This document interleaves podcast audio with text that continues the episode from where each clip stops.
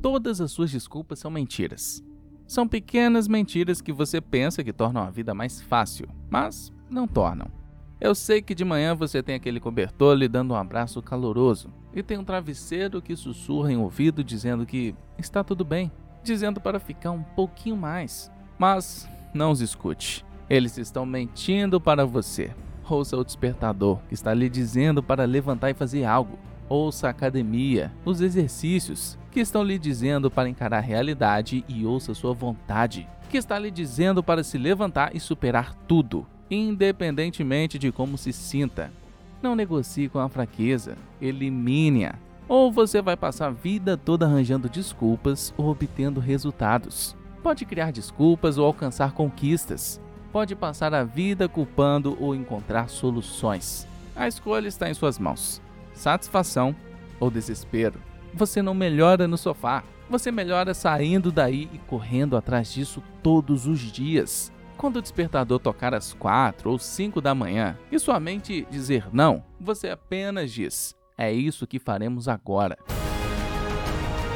Minha nova norma é levantar todo santo dia 5 da manhã. Isso se tornou minha vida. A maioria das pessoas querem fugir disso. Mas eu disse: não, isso é a sua nova vida. Se é isso que eu preciso fazer para arrumar tempo para me exercitar, trabalhar e estudar, é isso que eu vou fazer. É esse o tipo de pessoa que serei.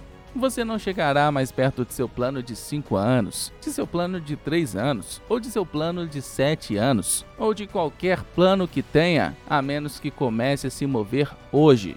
É tão bonito ver as pessoas falando de suas aspirações de uma forma distante. Ah, um dia eu quero isso, um dia eu farei isso, um dia eu vou me exercitar, um dia eu vou perder peso. Você está enganando a si mesmo. Esqueça isso. Se você não começou a fazer, ficará no plano das ideias para sempre.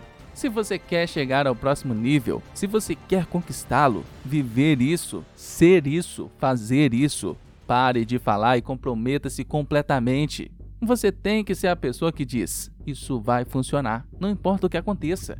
Não importa o quão frustrado eu fique, não importa o quão zangado eu fique, eu vou fazer isso. Se você está comprometido, começará hoje a abandonar suas histórias, suas desculpas, suas razões pelas quais você não pode e não fará.